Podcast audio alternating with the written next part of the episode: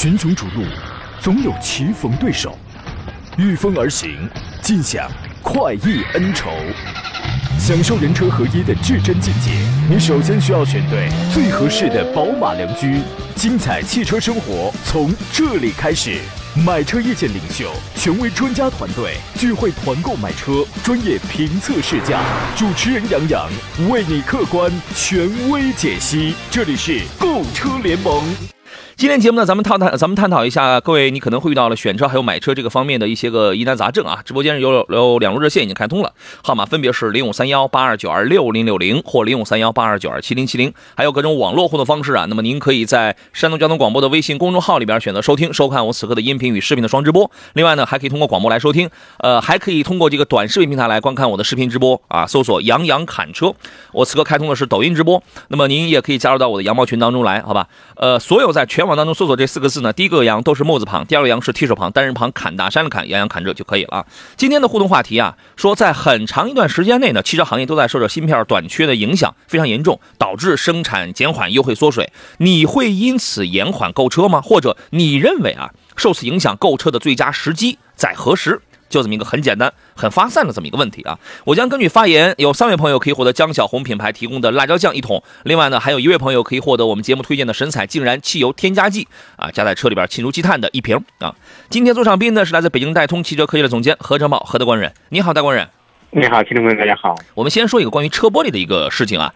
昨天晚上呢，我看到我车友群当中一位广州的听众，他在我群里边，他说呢，他的车呢就放在那儿，呃，不知怎么的，这个后窗的玻璃整个都出现了一个，就是整个的啊。那一整块玻璃，它都出现了很细的，但是又很均匀的、很完整的裂纹。它不只是那么一两条，就整个玻璃啊，细细碎碎的，全有那种裂纹。他怀疑是玻璃自爆，因为现场可能也没有监控，他没有办法去判断是否是人为。那么，假如这个事儿真的是车辆玻璃自爆的话，咱们今天咱们就说说这个车辆自爆，呃，车辆玻璃自爆的这个事儿啊，一般都有哪些原因导致呢？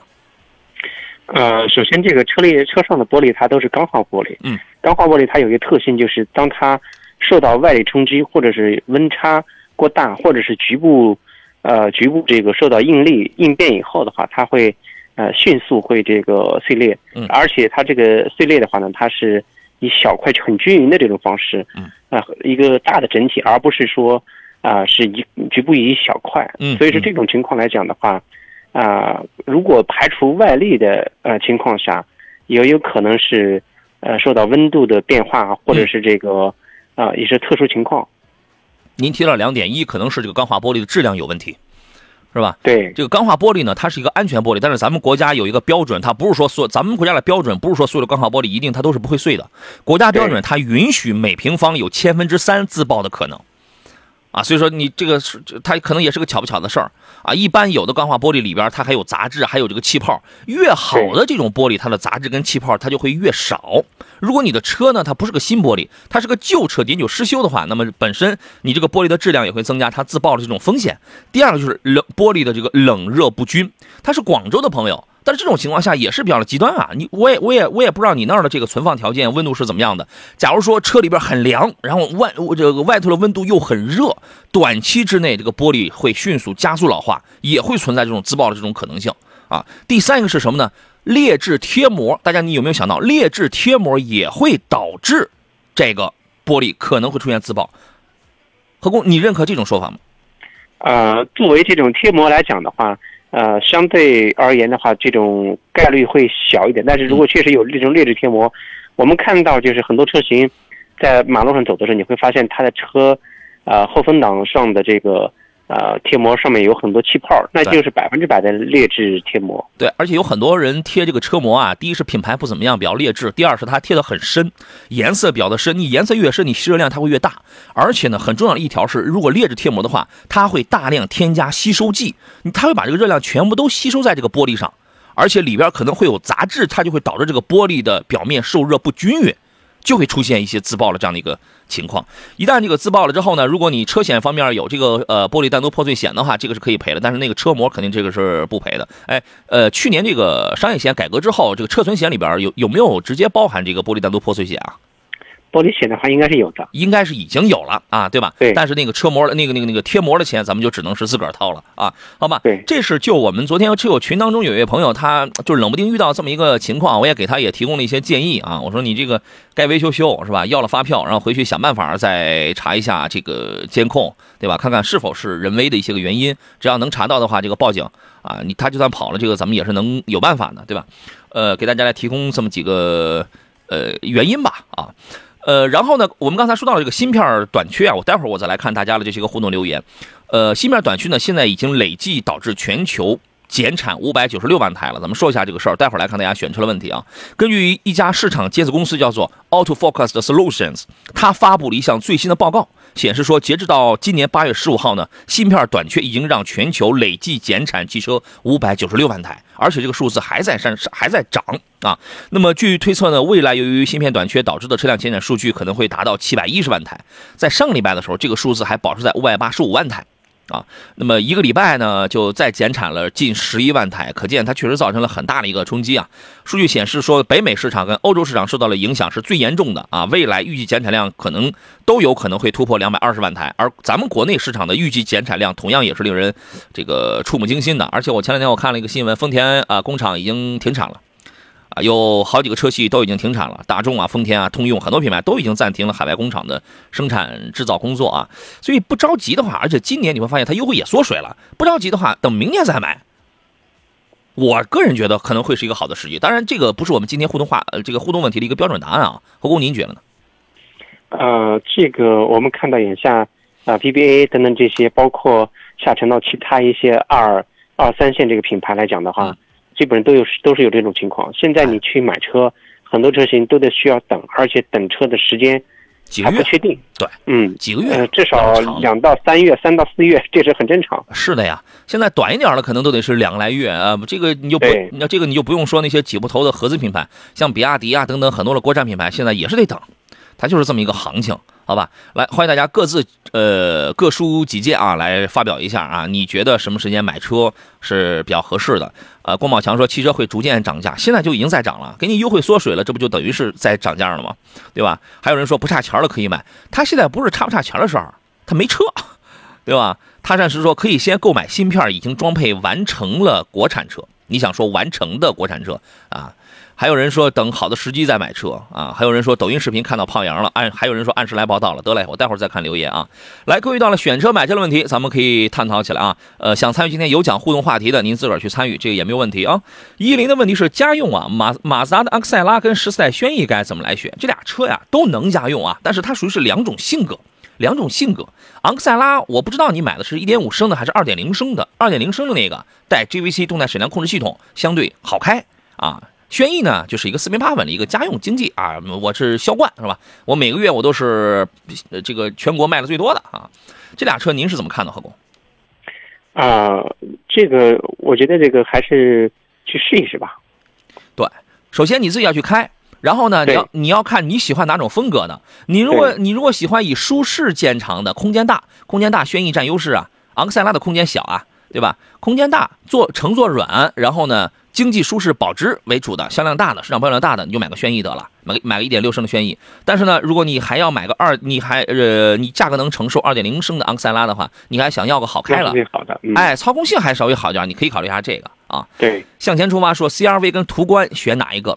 这个我在这说明一下，所有想找我来选车的朋友，说明型号，说明你的要求，好吧？这是我跟他们不一样的地方啊。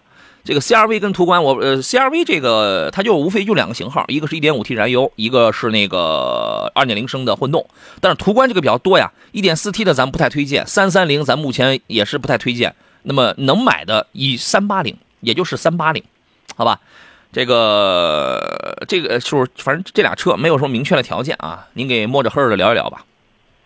啊、作为这个途观和 CRV 这个老对手，如果说去选的话，如果是年轻人，你追求性能的话，呃，途观 L 三八零的车型无疑是一个更好的选择，在性能方面，三八零，嗯、是这个 CRV 没法比的。如果说你要追求这个经济实惠，呃，省油，哦、那那你就选这个 CRV 的二点零混动的车型。嗯，呃，二点零升混动的这个车型啊，它是隔音差一点，但是相对比较的经济省油，尤其适合那种年里程比较大、市区里程比较多的。你比如说，哎，你一年什么三五万这种，不，它不光是省啊，这个驾驶的这种平顺性也相对舒服一点。但你要想来点暴力的推背的话，它满足不了你，对吧？对，哎，这是一点。呃，然后呢，你如果买是一点五 T 的这个 CRV 呢，很多人可能会考虑十九万多了那个两驱都市。两驱都市的话，这个价格呀，比三八零的途观 L 价格要便宜。然然后呢，使用的经济性、成本控制这个做的要好，但是它又给呃，反正它那个动力就是简单够用，比丰田的二点零升强。但是但是肯定是比不了三代八八的二点零 T 的这个高功，这个有那么有推背感。所以这里边呢，有一个动力驾驶感受的问题，还有一个差价的问题，还有一个使用成本的问题，就这三块，您自个儿考虑一下，好吧？呃，向您出发说，我家是佳木斯的啊，冬天电池耐用吧？哦，佳木斯的混动的这个车型，我建议还是慎重考虑一下吧。何工，您觉得呢？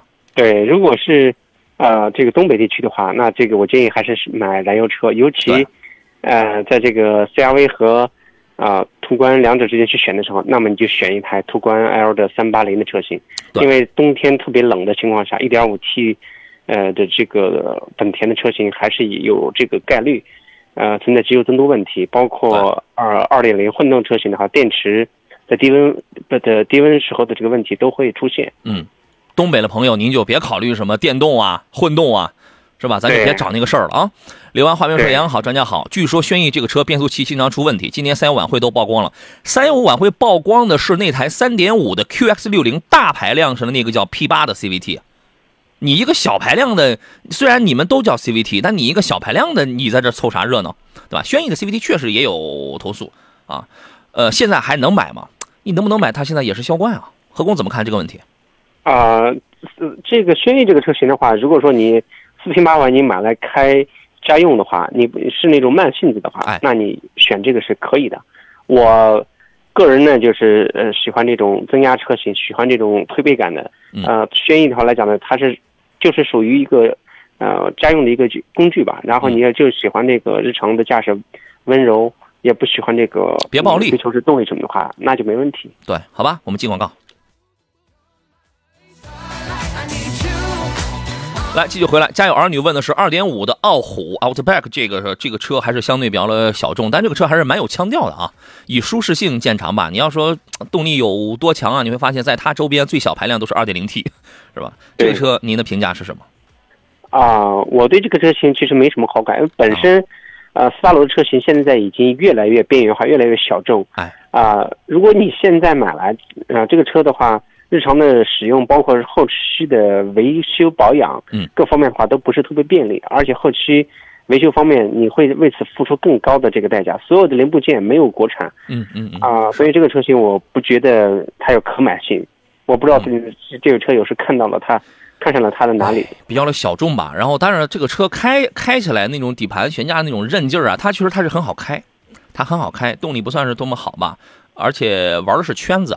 你发现开斯巴鲁的这个车的人啊，有很多是公务人士，对吧？他玩的是这个一个一个一个一个比较小的圈子，大家凑在一块儿去这个玩怎么样的啊？你们身边什么情况我不知道，我我身边确实就是就这个就是这么个情况。丰田压根就不指望斯巴鲁能够给他挣钱，所以一每年赔钱，每年赔钱，对吧？但是哎，但是他也不是说每年赔钱，但是斯巴鲁的单车利润是比较高的，斯巴鲁单车利润高，你知道吗？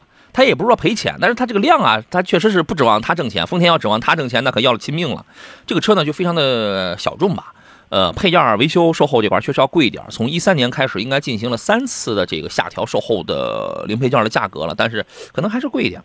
呃，这个车你要是真喜欢的话，你比如说我喜欢它的这个水平对置的发动机，我也搞一个四驱，而且傲虎呢空间比较大，是吧？有有那么多多少少带点修旅的风格，实用性比较的强。你要是喜欢的话，我我觉得这个车虽然小众啊。你也可以考虑，好吧？沈炼的问题是，请问新揽运的质量怎么样？我今天早晨我开会的时候，我一哥哥然后给我打电话啊，本来要告一个牧马人要那个玩玩的，后来发现不能天天玩啊，是吧？然后他就准备要去换这个了啊。您对于这个车是什么样的评价呢？何工？啊，现现在的揽运这个车型，啊，它实际上在整个整车的外观方面并没有大的改进，啊，它更多改进是在于动力总成方面，比如说它的。原来三点零机械增压的发动机改成了直列六缸，嗯，机械带涡轮增压双增压的这一台动力，呃，整个的驾驶体验方面比上一代车型略好，嗯，其他方面的话变化并不是很大，在车机方面，啊也有所改进，啊内饰的这个布局，包括这个呃这方面的话，跟原来也差不太多，啊这个车型看好可以也是可以考虑吧。可以啊，这个能让他多来点延保啊，或者多送点保养，这个就最好了。尤其延保这个东西还是非常重要的啊，可以聊一聊啊。陈洪鹏老师：“杨洋，你是礼拜一回来的吗？”啊，对呀、对呀、哎，我昨天晚上有一位，我用我的工作微信号发了一个朋友圈，把我特别的感动啊。大家有我个人工作微信的，可以去看一下。这我们有一位听众，然后男的啊，这个他就说礼拜一，呃，因为我礼拜一张嘴的第一句话是是这样的，我说一听这个声音你就知道是我回来了。啊，然后那位听众说，他一听我说这个话，然后高兴的从车里都蹦起来了都啊，真爱，真爱，这是啊。呃，继续来看其他朋友的问题。呃潘达的问题是杨老师，奔驰车啊，四十到七十万，EC 系列，四十到七十万，EC 系列，C 你还考虑它干嘛呢？六三，啊四十到七十万，那不考虑六三？啊，你这个太激进了啊！还有 GLK、GLC、GLK 没了。其实你就是在 E 和 GLC 之间考虑，对吧？给个明确的排序。你看，这说明大家你很久没研究车了，是吧？三个排序排三个准确车型，主要是三到五个人。哎呀，E 跟 GLC 这俩车，我个人都不是很欣赏，你知道吗？啊，你听一下何工的建议，您来吧，何工。啊、首先是这样的，呃，在这个价位区间的话，还是有很多车友他不喜欢这个大尺寸的车，但他喜欢这个相对来讲，呃，尺寸啊、不是很大，然后性能各方面又呃又又又很很出色的这个这个这个类型车型，比如说啊 C 六三啊 E 六三啊等等这些类型的车型都可以在这个考虑范围之内。啊他如果咱们就正常点啊，咱们别搞了那么的激进，是吧？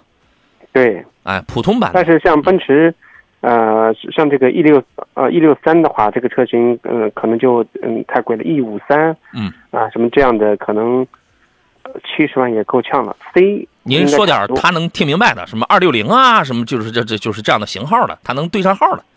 啊，这是吧？这个 C 二六零车型就没必要了。E 的话，E，目前为止 E 三百 L 办齐了，也就是在不到五十的样子。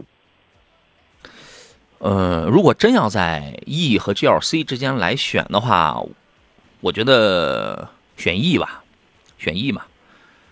对，包括现在还有还是可以买到这个 C 四三的 AMG 这个车型哎，啊，在五十多啊五六十这样的区间，这个车子的性能是非常出色。那个性能好，但那个是年轻人的菜，它可能商务商务派这块儿它就没有，是的，对吧？呃，考虑一下新款的奔驰 E 吧。新款的奔驰 E 呢，虽然说是整个的气场是下降的啊，呃，设计风格上有有点像 S 靠拢，对吧？但是整个的气场是是这个下降。但是我为什么选这个呢？嗯，两害相权取其轻，这个这个就是理由。今天早晨还有一位朋友在我抖音上，就我之前我发过一个，呃，他们有一个奔驰 GLC 里有一个投诉，然后引发了好多人把把我那个。呃，视频都当成奔驰的投诉阵地了。然后还有刚刚真的刚刚就有一位女呃，一位男的还是呃，可能是一位女的吧。然后他就在那儿说，他的这个 GL GLC 就是刹车的问题，换了好几次，换了三次还是几次刹那个刹车盘，就是改不了，那个异响非常严重。你包括奔驰 E 之前也避震也断避震器，也爆胎。咱们济南有位听众，四十四十公里的时速过一条小铁轨，埋在下边，大部分埋在下边一个一个小铁轨，爆了三轮胎。啊，所以这种车我真的不是很欣赏。你不要看它的颜值很漂亮，啊，我昨天我临沂的有一个我原来的有一个哥们儿，他媳妇儿也是觉得 GLC 漂亮啊，我立马我呃我那个我就给他打住了，OK，立马不买了，立马就换别的车了。我建议啊，还是不要被那些东西所蛊惑。你要是真要是喜欢这个车标是吧？你就喜欢这个车标，你买个新款奔驰 E 得了，好吧？那就这样啊。啊，我觉得购车时期啊，购车时机，春节前和五一前后优惠力度稍微大点我购车都是这个时候。现在来看也不一定啊，是吧？呃，何工现在还在线吗？你好，何工，来，请导播，呃，这个时间可以不用连线何工了啊。我们来聊几个问题啊。这个海魂说，请评价一下 CS75 Plus 的 2.0T 的啊，还有这个星越 L 的舒适性。呃，括号啊，吉利的双离合怎么样？怎么选？公里数比较多，这两个车不是一个级别啊。星越 L 虽然定位也是叫紧凑型 SUV，但是啊，你会发现它在紧凑车里边算个大的了，对吧？真正你可以把谁跟跟这星越 L 放在一块比啊？你可以把 UNI K，把 UNI K 放在这个一起跟星越 L 去这个比一下。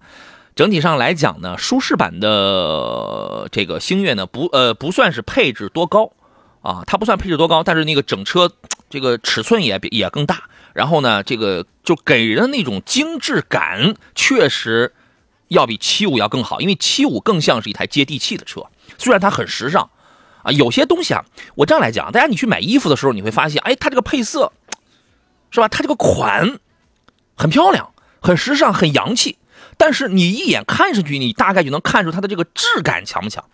时尚是一回事儿，品质感有的时候它是另一回事儿，得看你跟谁比，对吧？如果说这个七五 Plus 如果真要跟星越 L，你如果去比品质感的话，说实话，我还是觉得，因为它晚出了好几年，还是星越 L 这个肯定要要要要要那个更那个一些，好吧？吉利的双离合，因为它现在 2.0T 低功啊，它它给你配的是湿式双离合，湿式双离合没啥问题。好吧，我是这样认为的。何工怎么着？现在还那个在线啊？这个问题我们请何工最后来评价一下，你的观点是什么？二点零 T 的七五 Plus 跟星越 L 的舒适版。对啊，在这两车之间的话，我肯定选新。呃，新锐 L 的话，新上市的车型，二点零 T 加这个湿式双离合的动力，这套动力的话，在这个车上整体表现还不错。然后主要是车的外观内饰各方面做的还是很好的。如果说加点费用的话，直接买个高配的。二点零 T 八 AT 那是更好了啊，价格要高一点，十八万多了，是吧？对啊，我们有奔驰的老车主 Huron 说，现在的奔驰就内饰漂亮哈。你 他因为你是老车主，你别得了便宜还卖乖了，还是你那个时候的这个奔驰强。我跟你讲啊，我们进入半天广告，稍事休息，马上回来。我是杨洋，这里是购车联盟。群雄逐鹿，总有棋逢对手，御风而行，尽享快意恩仇。享受人车合一的至臻境界，你首先需要选对最合适的宝马良驹。精彩汽车生活从这里开始，买车意见领袖，权威专家团队聚会团购买车，专业评测试驾，主持人杨洋为你客观权威解析。这里是购车联盟。来，诸位，十一点三十三分，欢迎欢迎啊，欢迎继续回到星期三山东交广为您直播的购车联盟的节目当中。我我依然是杨洋啊，我们还剩下半个小时的时间啊，遇到了选车买车的问题，咱们可以接着聊起来。另外呢，也可以继续参与到我们今天的有奖互动话题当中来。你觉得呀，受到芯片这个影响，现在买车还合不合适？或者说你觉得什么时间买是最合适的？好吧？呃，节目热线呢是零五三幺八二九二六零六零或八二九二七零七零。另外，你可以给我发微信，在山东交广的微信公众号上可以可以来给我留言，而且还可以来看视频直播呀，来听广播都可以的，也可以进入到我的这个抖音。直播间里来啊！欢迎陆陆续续进来的朋友，还有问好来问现在中午好的，对，现在是中午了啊。座上宾呢是来自北京戴通汽车科技的总监何哲茂，何大官人，你好，大官人，你好。咱们来看问题啊，呃，美好生活，呃，我们记载了太多的问题了，挑着来看啊。美好生活说，奥迪 Q5 L Sportback，还有路虎揽胜极光 L 二零二一款，就刚出了那个极光，挺漂亮的那个啊。这俩车该怎么来选啊？你觉得从颜值上来讲，一台溜背的 Sportback 跟刚出的这个极光 L 谁更漂亮？啊，我觉得还是极光漂亮一点。对，可能 Q 五看的太多了。好出的，虽然它是个溜背的 Sportback，但是这个极光 L 它刚一出来吧，这个确实从颜值上它就要略胜一筹啊。对，呃，保值一定是很惨的，一定是很惨的。这个车顶多三年折的折一半，一定是很惨的。但是呢，我猜你可能是个年轻人啊。从性能上，这两个车有很大的差距吗？啊，性能上两车相差不会太大，本身。呃，Q5L 这款车型它两百五十二匹马力，呃，跟这个呃路虎极光这款车型两百五十马力，实际两车的驾驶体验方面，啊，前者双离合，后者是 AT，嗯，呃，实际驾驶体验方面，呃，这个 Q5L 的反应可能还是要更更快、迅捷一点，嗯，更快一点。啊，实际这个路虎极光这个车型的话，关键它新上时间不是太长，然后看看现在能不能打到七折，嗯，对，看它的折扣吧。汽车虎这个汽车报。八折虎是吧？这都有数了。我我这个今年可能这个情况稍微特殊点我你反正你再观望一下啊。烟雨江南说杨好，专家老师好，请评价坦克三百家用选哪个配置？从从次低配的开始往上选，最次选个次低配的，多一把后桥差速锁。这事儿我之前就已经说过了。这个车可玩啊，但是你你现在定，现在是八月吧？你现在定提车也得到明年，那就别着急了呗，等明年再定吧。甭啊，甭着急了。嗯，玉恩小伙说：“主持人好，长安欧尚 A 六百一点五升手动创业型跟风光三三零 S 经典款，我这俩车可是都是生产工具，而且特别偏门，六万左右有什么推荐？七座 MPV，谢谢。长安欧尚也行，或或者是长安凯程，是叫凯程吧？那个 F 系列的应该是叫凯程。我前两天还帮一个听众还买了一台，我觉得啊，看这看这些，但是你如果真的需要，我我就需要再大尺寸的。”那么你就得买那种凯程家里的 V 系列有，也是长安啊，还有那个风行凌志，东风风行凌志，啊，风光啊，风光也是东风家里的，反正这种车都是都是比较偏门啊，您给定一个吧。啊，这个车型选起来对我来讲也是有难度的。我觉得五六万、六七万这个区间的话，还是选些主流品牌的。刚才看的这两款，主要去试一试。然后，首先车呢尺寸也不小，啊，试一下哪个好开就选哪个就行。哎，配置啊，舒适性啊，尽量强一点。你现在你要是买个车，它虽然它虽然是个生产工具啊，但是你要说连个空调什么都没有，那这也肯定是不能选的。这也挺惨啊。同城说杨好，专家好，给说一下胜达四驱至尊版哦。顶配了啊，和昂克旗四驱尊贵版这两个车的优缺点怎么选会比较好？一个六座，一个一个一个一个七座啊。家用一年呢，大概是一万五到两万公里。周末呢，喜欢去户外啊，最好有点越野性。这俩车都越不了野，都越不了野。呃，你看的这个胜达比你看的这个昂克旗稍微好一点点，在脱困能力上稍微好一点点，是因为它多了一它那个中央中两个都是湿式四驱，但是它那把中央差速锁是能带锁止的。这是它稍微好一点，但是就是聊胜于无，隔靴搔痒那种感觉，你知道吗？啊，就别越野了，呃，喜欢六座了啊，所以找了这两个车。哦，你那个四驱尊贵的昂克旗应该也应该也是有六座配置的，是吧？呃，还有其他推荐也行。其实我觉得这两个车就挺有代表性的啊。您怎么看这个呢？嗯，是的，这辆车之间的话，呃，我个人觉得，因为胜达这个车型现在相对来讲优惠幅度还是还是非常大的。哎，昂克昂克旗也很大。对这两个车的话，空间尺寸空间方面的话，昂科旗可能还是要更略胜一筹。更大。是胜达的话呢，虽然是号称大，但实际上你呃去这个试驾过以后，它的后排空间其实并没有想象中的那么那么宽敞。嗯。呃，车的话也都还可以，所以这两车之间，我建议先去试一下。我个人倾向于昂科旗。嗯。呃，昂科旗这个车确实在舒适性上要更好一些。对，而而且现在它是这样，二零你买的是二零二二款的话呢，已经全面给你换装了，也也给你加了四十八伏了。加上这个四十八伏之后呢，这个我在拍那个昂科 Plus 那个，我在讲那个视频的时候，大家可以去看我的抖音里边看我的第四段，我就明确讲到这个这个四十八伏有两个好处，在这我就不说了，您自个儿去看，仔细看，它有两个好处。开起来的这个感受呢，由于加了四十八伏，昂克旗虽然这俩车都没有什么太强的那种什么推背啊，这个极强的那种操控性都没有，但昂克旗要更好开一一点。但是昂克旗呢，刹车还是软，这个滑行距离还是要长一点，好吧？呃，再加上昂克旗呢，这空间尺寸要更大一些，呃，内饰的这个做工用料确实比胜达要好，所以呢，俩车也都没什么太强的越野性能，我倾向于昂克旗可能要多一点，您考虑？我看一下，你还有什么其他的这个细节的诉求吗？啊，你的留言已经被刷新掉了。嗯，好吧，你可以看一下啊。呃，石宇中说，我最喜欢的组合洋河团队啊，你你说咱俩呢？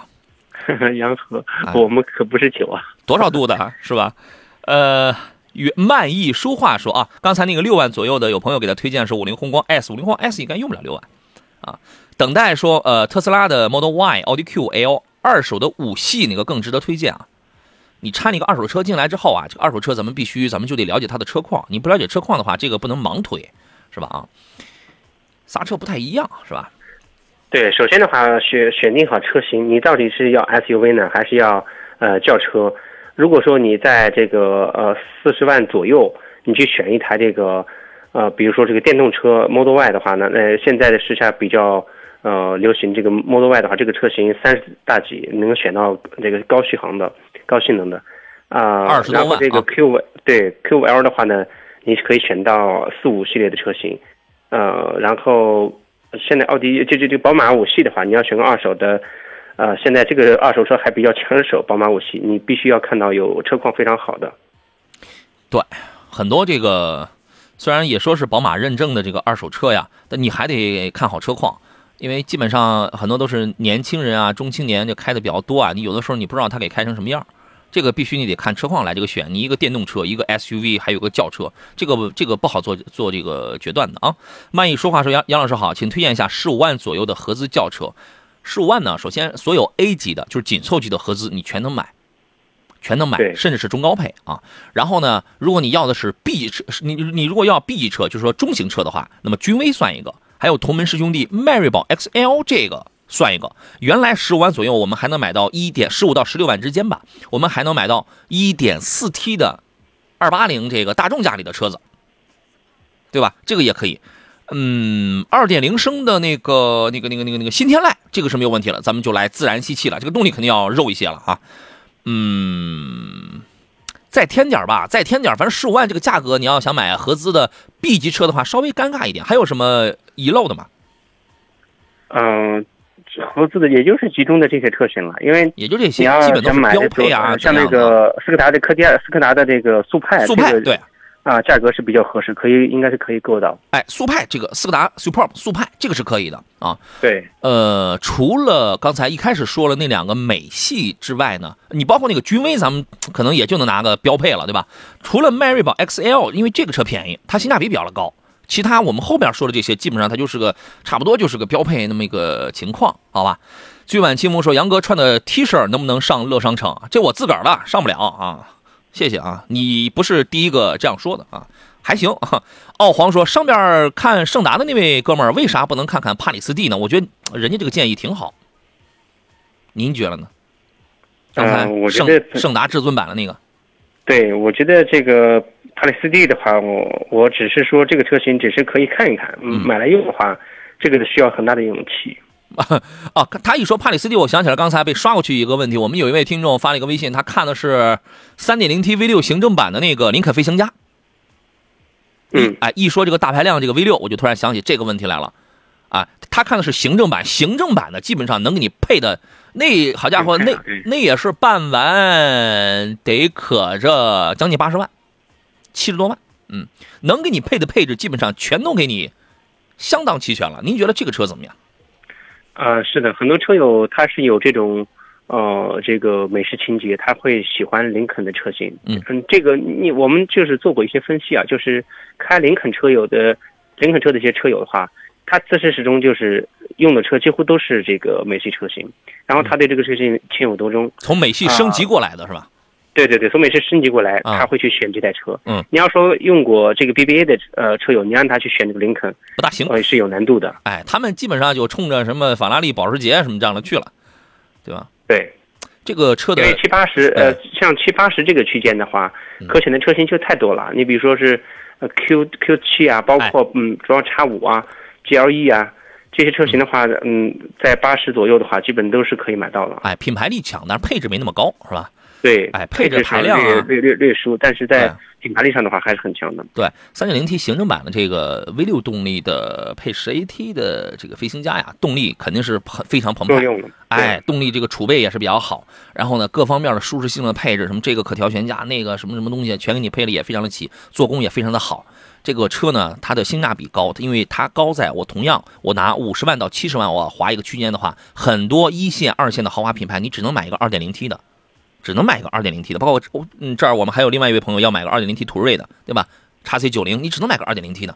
那么所以它的动力、性价比这块它是表现在这儿，但是这个车的使用成本又会偏高。不仅是养护费用，你这个百公里市区你得奔着十五十五六升油去，是吧？你要是觉得能承担，然后又喜欢它的豪华范儿的话，可以考虑啊。我们还有一位朋友啊，想买一台一二年的君越，怎么样？好像一二年到现在九年了吧？这个正是这个这个车最容易出毛病，也是最费油的时候吧？你买对这个这个 车型的话，九年时间，尤其呃别克的车，九年时间买是，我个人认为也是有很大的勇气，因为在这个年头的君越，呃各种的问题就出来了，然后加上加上这个车的，别说保值率了，保值率是非常非常惨，看你买车的价格，对然后你要做好这个各种维护、各种维修的这个准备。没错，最后三分钟啊，再给出三分钟，欢迎大家继续踊跃参与我们今天的这个有奖互动话题。三分钟之后，我马上要开始派发抽取、派发奖品了。互动话题叫做这个什么来着？受芯片短缺的影响，现在这个车源紧张，优惠缩水，您觉得什么时间买车是一个不错的时机啊？我昨天我那个微信羊毛群当中，呃，不是这个这个这个抖音羊毛群当中有一位粉丝，然后就说嘛，说他的这个别克车十万公大概是十万公里的时候吧，那个节温器才开始出问题。我说你这算很幸运的啊，这事儿我太了解了，人家有很多车主，人家大概大概在六到八万，八万八万上下吧。八万上下的时候，它因为它老一代的那个车型那个节温器它是个塑料的，它就开始热胀冷缩原理，它就开始烧坏了，然后就漏防冻液，甚至烧防冻液了，对吧？所以你能你那个能撑到十万公里，确实也是对车相当爱护的了啊。呃，丁说途观三八零变速箱型号问题，昨天说一会儿讲，最后也没有听到啊。呃，他昨天大概问了一个三八零的，说原来的车是 DQ 五百的型号，现在是 DQ 三八幺了。呃，问第一是否属实，第二这个 DQ 三八幺的这个湿式双离合怎么样啊？何工，您途观上的话用到了，一直就是 DQ 三八幺的变速箱，它就没用过 DQ 五百的变速箱。DQ 五百变变速箱主要是用在途昂上。对，稍微高端一点的车上，我昨天我也是产生了这样的一个疑问啊，但他非常的笃定说，销售员跟他讲说，上一代的途观三八零就是 DQ 五百，DQ DQ 三八零三八就就是 DQ 三八零和三八幺就这两款，三八幺是在三八零的基础上加了大概是一个液压装置啊，呃，升级过来的啊，但是我们这个你即便是 DQ 三八幺的话，这个目前它很主流，奥迪也用这个，奥迪用的是三八幺对吧？奥迪不是，奥迪用的是 D L，它是纵置，D L，它是纵后驱的，呃，纵置前驱的这个变速箱，它是纵置的，呃，是 D L 三八二，对，D L 型号的，呃，在你像帕萨特呀、迈腾啊，反正就是二三十万的这些大众车上，D Q 三八幺的这套湿式双离合现在已经普普装率啊，装机率已经达到了百分之九十九了都，它就是它比那个干式的要就好很多，而而且在三八零基础上进行了一一些个优化。这个品质还是不错的，好吧？我觉得这个你不用特别担心啊。带着阳光奔跑说：“阳哥好，缺了芯片啊，我觉得买车只有等待着，毕竟现在买有的车也没货。”黑友说：“节温器还有用塑料的，是的，大概就是那种，嗯，树脂塑料啊，什么就是那种啊。是这样，节温器和水泵一般是装一装一起的啊。很多车型出现这个。”啊，漏水问漏防冻液问题，很多时候是水泵的外壳密封圈嗯，那里出了问题。节温器来讲的话，一旦出问题之后，它会造成水温高，对，呃，它的张开是不不受温度的控制了，所以说这时候需要呃换那个水泵总成。一般的话，四 S 站它没有单独换节温器的这个流程，呃，基本上单换节温器也是可以的。哎，这个是可以换的，但是原来有一原来很多的通用车型，真的它就是塑料了。后来大概是是的，对吧？后来大概是换了一个就类似于铝合金的，就是那种东西，是吧？啊，金飞西比说杨你好，听说新款的帕萨特没有安装颗粒物捕捉器，是真的吗？可以入手吗？你确三三零版的车型百分之百是安装了颗粒物捕捉器，三八零的车型确实没有，对吧？就是我们没听说过新款的三三零它就不装这个玩意儿了，我们没听说过哈。呃，济南长安马自达为庆祝马自达 CS-5 全球销量达成三百万台，即日起全系车型享有限时优惠。马自达 CS 杠5 2.0升 AT 十六点五八万元起，二点五升 AT 十八点五八万元起，至高可享一万元补贴。购车即送精品大礼包，预约到店试驾可得试驾礼，原厂一比四十三的车模。长安马自达以十足诚意伴你激活驰骋热情，探索世界精彩啊！呃，来了，刚才那位是家有儿女这位朋友问的，他说奔驰的 GLC 三百。您这属于有钱，咱不知道该怎么花了，对吧？和途锐的 2.0T 该怎么来选啊？哎呀，你看，对吧？你说我刚才给他的这句评价对不对？呃，现在是这样的，就是途锐的 2.0T 的车型，你就再低配的车型办下来，它也会比呃这个 GLC 三百的话要高出，呃，高出得至少五万。以上，它就不是一个级别的车啊，它就不是一个级别的车型。呃，首先来讲的话，途锐这套车，呃，这个车呢，它的底盘结构、四驱，呃，综合性能各方面来讲的话，它比这个 GLC 要呃好很多。嗯，GLC 的话呢，它就是个城市 SUV。呃，这个车型，呃，买来日常用也是可以，四十五万左右。因为我朋友前两天刚买了这台车，不知道吗？就就是。这俩车呀，从级别啊，从能力啊，从品牌力上去讲啊，这个 GLC 在途锐面前，它就是个弟弟。这样讲你能听明白吗？俩车定位完全它就是两个世界的车子。但是你要是你要比配置、比豪华度的话，那途锐它就跟不上时代了。所以它它这个不存在说是到底是怎么来选啊？你你要看的是定位，好吧？就这样啊。呃，随风说杨，我认为在你最需要的时候买就是最合适的。正常等到五月份吧。你最需要的时候，这个你前半句怎么跟后半句这个不大搭嘎呀？美好生活说四十万左右的 SUV 该怎么选啊？这个有很多，你自个儿先看一圈去，自个儿看一圈，看剩下了什么东西来找我们，带着你的这个具体需求的描述来找我们。还有朋友说新旧交替的时候买老款应该是便宜的啊，对，是。还有人说等待芯片荒过去，还有人说怎么着就剩三分钟了啊？我说三分钟抽奖啊，奥皇说我又来了，老师讲一讲五十万啊，家庭用车两辆车怎么搭配比较好？这个没有固定答案，你你你在网络上有很多人会跟你说，哎呀，我这个一定要有一台 MPV，有台 SUV，他是从他的角度想的。还有人说啊，要有一个电动车，再有一台 SUV 就完美了，他也是从他的角度上考虑的。你家里是啥情况，对吧？两个人都上下班，单程七公里左右，周末会周边游，比如济南、淄博、满处跑，都喜欢提速快。五十万，就是总共五十万。啊，五十万分配给两台车是吧？每天那好了，你买一个四十，你买一个就是三十三十几四十万的燃油车，然后配一个十万块钱的电动车就好了。上下班单程，你其中一个人开着七公里，来回十五公里，你了你就开这个电动车这就够了。我是这样理解的啊，前当然前提有一些先决条件啊，比如说您家里得能安这个充电桩之类的啊。何工怎么来看这个问题？呃，我非常赞同你的选择，就是在选。有五十万分配去买两台车，我认为可以买一台，呃，三四十万的好一点的车，然后呢，啊，对，再来一台这个电车，嗯，因为日常上下班的话，七公里这个路程，呃，走选一台随便选一台电车吧，十万块钱左右的电车足以。哎呀，十万块钱的电车，你跑个三四百公里的，这个比比皆有。太多了，但这个很好，是吧？而你也不必说，我我是不是得买个十五六万的、二十万的电动车？那你这样你就哎，你这个他就没必要了，你压你就挤压了你你前头那个的这个这个这个预算了，这个他就没必要了，好吧？呃，刚才问那个昂克旗四驱尊贵的那位朋友，说是买这个四驱尊贵的昂克旗呢，还是买昂克旗的 Avenir 呢？价格相差不大，价格相差不大。Avenir 之前一段时间是三十五就能办完。三十五左右啊，咱咱也不敢把话说的太死。但是 Avenir 整体的做工、品相比普通版你那个四驱尊贵要好很多，而且从硬件上，第一它多一把后桥限滑差速器，第二多可调悬架，软硬可调悬架，第三一个从配置做工上去讲更精致、更精良。那毫无疑问啊，你贴这几万块钱，它是有道理的。人家为什么比你贵个这个四万左右是吧？大概也就四万块钱，它是有道理的呀。看您了。好吧，我是这么认为的了。来送出今天的四份奖品，首先送出三份呃，这个江小红品牌提供的辣椒酱，要送给随风、平安是福，还有随心远航。啊，有的朋友你可可能你的留言我看到了，但也不一定能念到啊。但是我我看到了，我觉得你说的不错哈。还有一份神采健然添加剂送给李代明，是吧？你那个车去维修可能需要一瓶这个东西啊，那您就体验体验，好吧？四位朋友。呃，您可以在我的抖音号当中给我发来私信，一条私信发来您的这个这个收件地址啊。如果我们没有互相关注的话，大概你发不了几条。一条私信发来你准确的收件地址，搜索“杨洋砍车”，这是我的抖音账号。第一个“杨”是木字旁，第二个提手旁，单人旁，砍大山的砍。杨洋砍车加微认证的那个，我只有那一个啊。给我发私信，发来您的这个收件地址就可以了啊。呃，就这么个情况，好吧。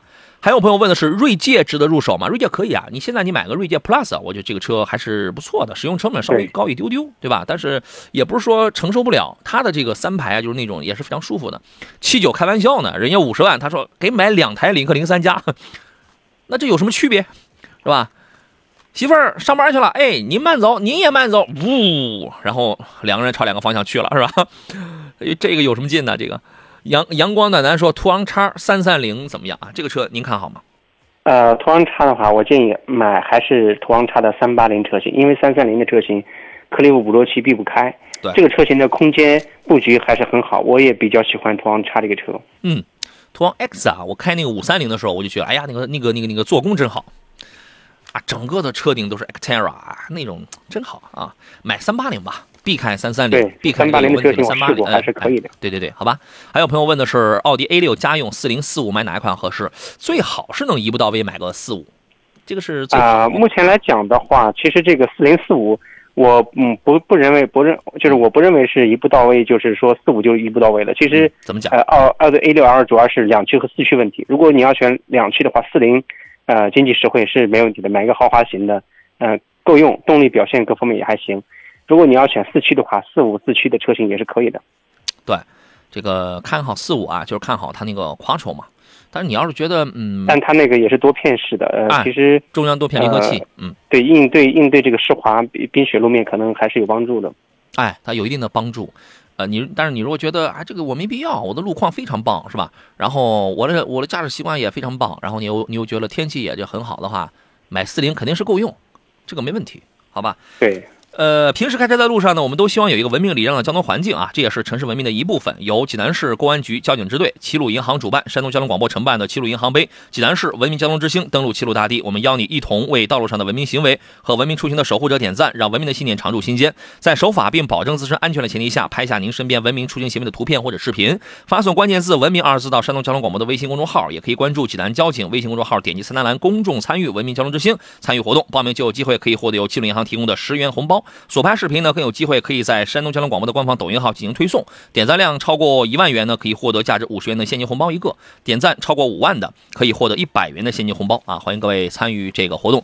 李代明说：“感谢洋洋，我这中奖绝缘体也被中奖高压电电了一回，谢谢哈，得嘞啊。”呃，好嘞，那么我再刷新一下啊。小布浩说：“杨哥，V 九零订车了，松林辉四十三拿下，那咱们是不是得祝贺他一下？”